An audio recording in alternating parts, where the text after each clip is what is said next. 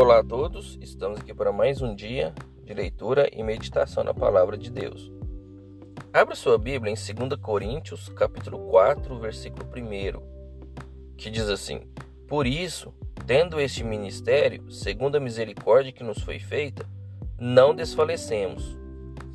Então aqui a palavra ela nos mostra que quando a gente entende o ministério, quando a gente entende o processo que cada um tem na sua vida, que a gente não desanime, que a gente não perca o ânimo, porque às vezes vem a adversidade, às vezes vem mesmo, mas Deus ele vai nos nos dar força, ele vai nos fortalecer durante a caminhada.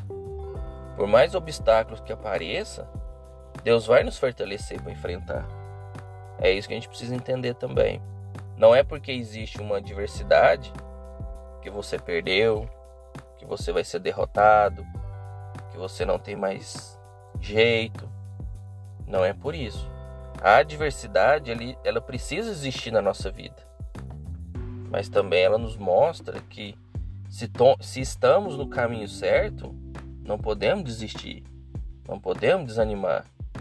Porque Deus ele vai nos fortalecer para enfrentar qualquer desafio. Qualquer desafio que venha, esse desafio não é maior que Deus.